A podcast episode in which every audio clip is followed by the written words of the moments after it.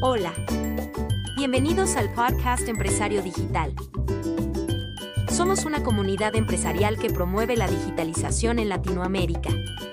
Esperamos que disfrutes este espacio de aprendizaje. En breve iniciamos. Hola a todos, somos Cristian y Doménica. Hoy es nuestro primer podcast oficial y vamos a, a validar cómo comenzamos en este proceso de aprendizaje. Hoy vamos a preguntarnos cómo analizar nuestra empresa a nivel digital, qué es para nosotros un proceso de digitalización y qué estoy dispuesto a hacer para lograrlo. Hola, ¿qué tal? es nuestro primer episodio y vamos con mucha alegría a trabajar con ustedes en que logremos digitalizar empresas en Latinoamérica.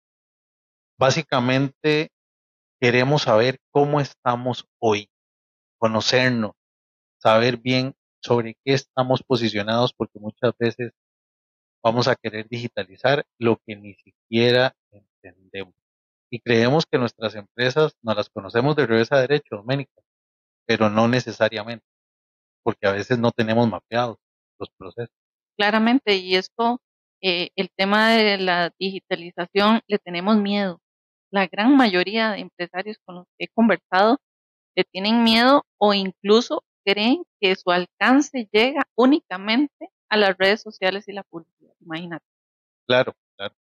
De hecho, el mercadeo es una parte de la digitalización que tiene una empresa, pero tenemos mucho de día a día administrativo, de las operaciones, de los controles, eh, de todo lo que pasa en el mundo físico que a veces creemos que, se tiene que controlar, con una fotografía, un mensaje por WhatsApp, y, o bien un correo, un Excel, o tantas cosas que, que solo generan islas de información por todo lado, la información está dispersa, incluso con pocos niveles de seguridad. Islas y vacíos, porque los vacíos cuando tenemos todo a papel y lápiz o en Excel este, son muy amplios, ¿verdad? Y el error humano es inminente y por ende el mal servicio. Estamos, estamos en una era donde el servicio es un tema clave para poder posicionarnos y vender en nuestro negocio de la mejor manera, vender más, rentabilizar mejor y definitivamente el usuario ahora tiene demasiados accesos, demasiada oferta. Eh, ocupa aprender sobre cualquier tema o conocer sobre empresas que hacen un negocio especializado en algo y tienen la información a un clic. Entonces, básicamente tu empresa sale dentro de un montón de oferentes donde parte del proceso de compra va a ser determinado por el servicio que diste en la preventa y por supuesto la fidelización la lograrás en la postventa. Y sin un proceso em, definido, digitalizado en tu negocio, pues lograr esa fidelización está bien, bien difícil. Bueno, y ese punto que toca nos lleva a que pensemos en cómo convertir nuestras empresas en exponencial. La empresa exponencial es la que tiene capacidad de crecer rápido, que tiene información a la mano y hay un concepto que vamos a ir madurando con el pasar de los episodios que es latencia cero. O sea, cómo lograr que una decisión que alguien tiene que tomar no haya que ir a buscar entre 400 archivos hasta encontrar la tabla que me habían mandado con la información o tener que ir a buscar en unos folders a ver dónde está el contrato, o tener que ir a buscar la factura en un PDF, en una carpeta donde hay 200 o 500 documentos. ¿Cómo lograr la latencia cero? ¿Cómo lograr que si yo tengo que tomar una decisión, yo pueda rápidamente lograrlo? Eso lo logro con información inmediata. Inmediata y para eso necesito ver la transformación digital como un proceso integral de la empresa. Y hoy estamos tocando el tema número uno, medular y central, conocerla, evaluarla, poder tener ese inventario de procesos. Ahora bien, ¿por dónde empiezo? ya, ya dijiste que al empresario le puede causar un poquito de temor. Entonces, bueno, empiezo por tener a alguien que me acompañe en el proceso, pero también empiezo por poner de mi parte, involucrarme, eh, pero también, ¿qué tengo que hacer? Hacer una lista. Bueno, pero es que yo creo que una forma de, de quitarle la mística al tema de la digitalización es comenzar haciendo lo que ya yo conozco. ¿Y a qué me refiero con esto? Bueno, yo puedo hacer un mapeo de mis procesos que no tienen nada que ver, no hemos metido la digitalización en este momento. Es simplemente hacer un mapeo de mis procesos internos en los departamentos de misión crítica que hay que elevar, que hay que subir de nivel. Y una vez que ya yo tengo este mapeo de procesos y que necesito optimizar ciertos puntos, entonces ahí sí empiezo a buscar cómo, em, cómo obtengo esa ayuda en mi proceso de digitalización. Herramientas, consultores, em, un sinfín de, de, de situaciones que se necesitan para que venga a ser complementario después de que logro este paso número uno, que es el mapeo de mis procesos internos. Y entonces ya yo los pueda visualizar y puedo decir, ok, estos son todos, aquí es donde tengo mis vacíos de información, de de capacidad de entregables, de otro montón de temas que, que cada empresa tiene según su vertical y vamos a subirlos de nivel. Ahora sí. Bueno, entonces departamentos como crédito y cobro, el mensajero, los vendedores, Todo, Cristian, es que yo, producción, yo podría, o sea, no importa si la empresa es de producción o es una empresa de servicio, todas tenemos cosas en común, claro, ¿verdad? Entonces, imagínate una empresa que, que produzca, que lleve sus controles en Excel, o, o peor aún, que estén en la cabeza claro, claro, de un empleado y resulta que somos personas, nos enfermamos o nos vamos enojados, dejamos el negocio tirado y ese pobre empresario queda manos atadas. Entonces, básicamente, a veces las personas tienen un temor sobre los temas de digitalización, los empleados, porque creen que van a ser despedidos. No, para nada.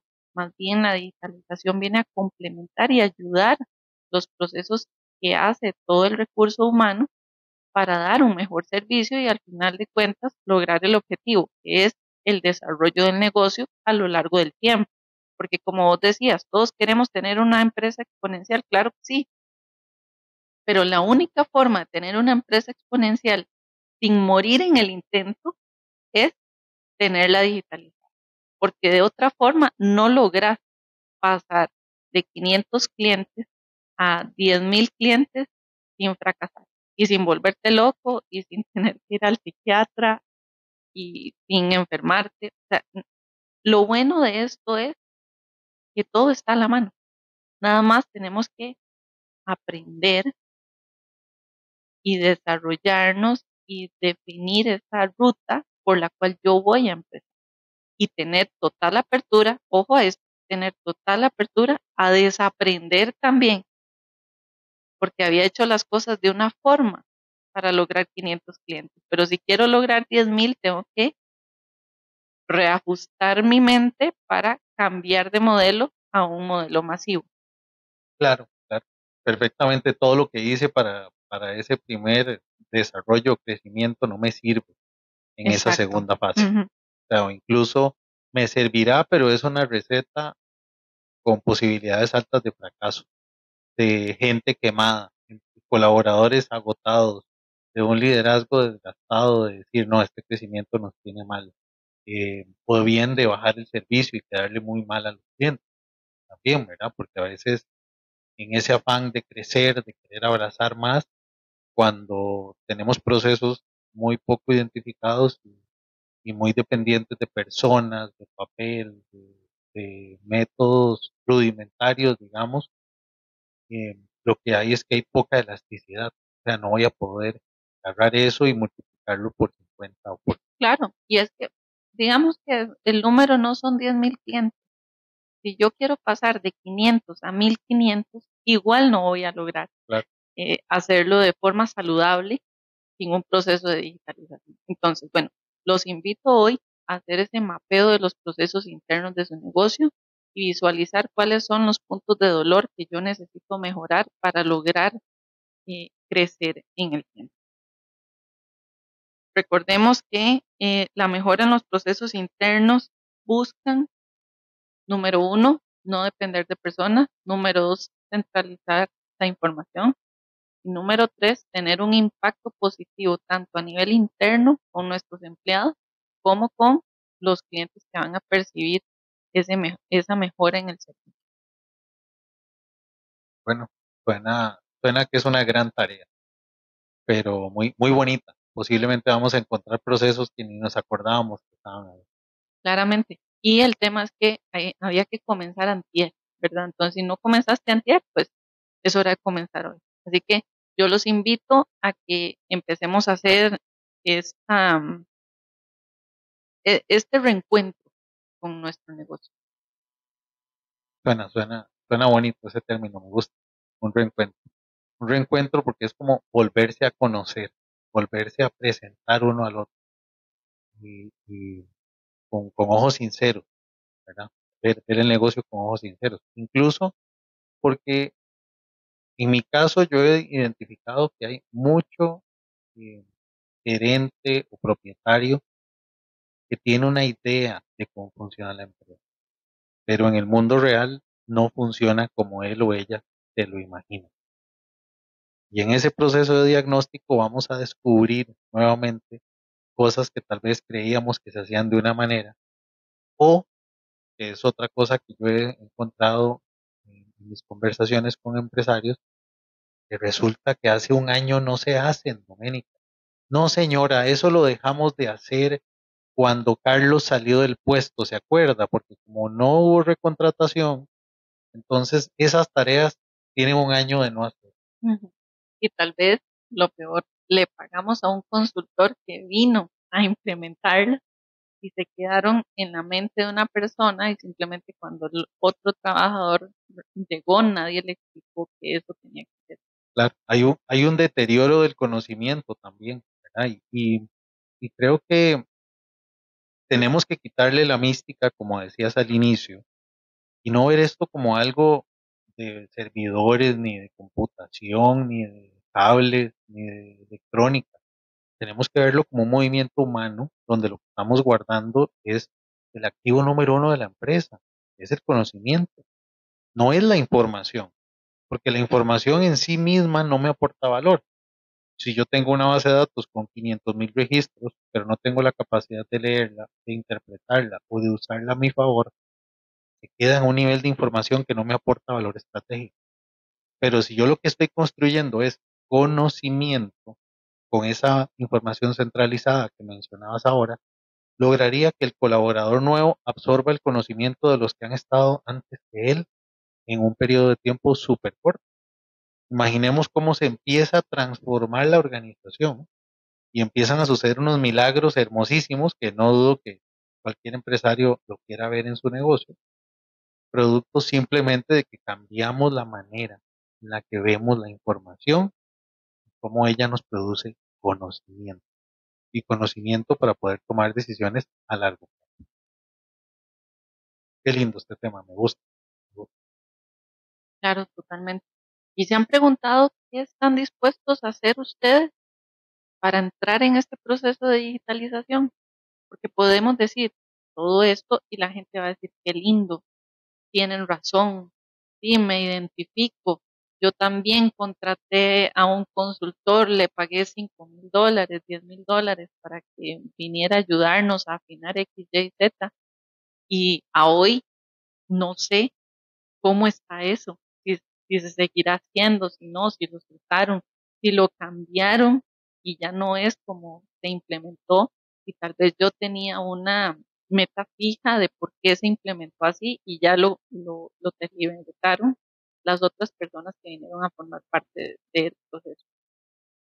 Entonces, realmente yo tengo que estar muy seguro de dos cosas. Número uno, que si no entro en este proceso, no voy a lograr un crecimiento en el tiempo y voy a dejar de ser competitivo. Y número dos, que tengo que estar dispuesto a abrir mi mente para recibir la información y aceptar todos los fallos que he tenido a lo largo de estos años, producto de dejar sueltos muchos temas, ¿verdad? Porque no lo teníamos institucional. Claro. En un repositorio de datos. Claro, claro. Sí, sí, en, información que se convirtiera en conocimiento de nuevo para tomar decisiones. Y, ley. Indicadores o bien procedimientos que pudieran ser controlados para yo poder saber que sí se están cumpliendo. Porque en efecto, hay, hay un iceberg que yo veo la parte de arriba del negocio, pero todo esa, esa 80% del cuerpo del iceberg está debajo del agua y no lo veo. No, y es que no importa qué tamaño tenga la empresa, no importa si es una empresa pequeña, si es una empresa más grande, pues obviamente en las pequeñas eh, el, el, dueño está eh, muy metido en la operación, ¿verdad? Pero si es una empresa ya mediana o más grande, eh, definitivamente muchas veces caemos en el error de que creemos que las cosas se hacen de una forma y están viendo de otra. Incluso creemos que las auditorías, por ejemplo, se cumplen en tiempo y forma, pero no nos metemos para ver si está sucediendo. Y una vez escuchaba a un conferencista que decía, si usted quiere saber realmente cómo está su negocio, vaya pregúntele a los operativos. tiene toda la razón, porque los operativos son los que están en el día a día y te van a dar cosas específicas de lo que hacen. ¿verdad? Nosotros tenemos, como si lees el, el big picture, pero ellos tienen lo micro. Y lo micro no lo podemos dejar de lado nunca, porque se nos cae el mar. Sí, al, final eso es lo que define toda la cultura operativa de la empresa. Incluso se da un fenómeno, porque a veces cuando nuestro negocio es pequeño, creemos que al ser pequeño no tenemos que implementar todo esto por ser pequeño. Pero luego el negocio se nos hace grande y ya por ser grande se vuelve muy difícil de hacer y nuestra nueva excusa es ya no puedo porque ya esto es muy grande.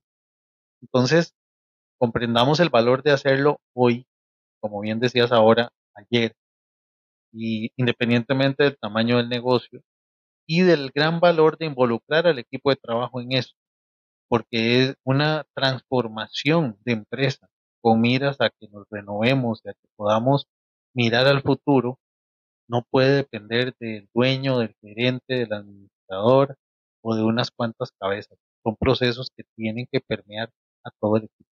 Y sostenerse solos. Y sostenerse Porque son los procesos que se van a encargar de convertirse en el pilar del desarrollo y crecimiento de nuestro negocio. Muy bien. Bueno, creo que hoy quedamos muy claros, una reflexión importante, qué estamos dispuestos a, dar, a hacer en cuanto a toma de decisiones, en cuanto a involucramiento, en cuanto a perder el miedo y a dar ese paso de decir, empecemos, agarremos un papel y un lápiz y vamos a recorrer la empresa, a escuchar a los chicos operativos y vamos a sacar la lista de todos los procesos que se hacen aquí claro, como principales puntos de dolor, por ejemplo, pérdidas de dinero, reprocesos, redigita, redigitación, claro, claro. Em, fugas de información, em, dejar auditorías tiradas, eh, no cumplir con la producción o con el servicio. o con, con, un acuerdo que tenías con el cliente y que no se pudo por información que a veces no llega a tiempo. Incluso hay un tema crítico acá y es dónde guardamos nosotros los contratos. En un archivo impreso.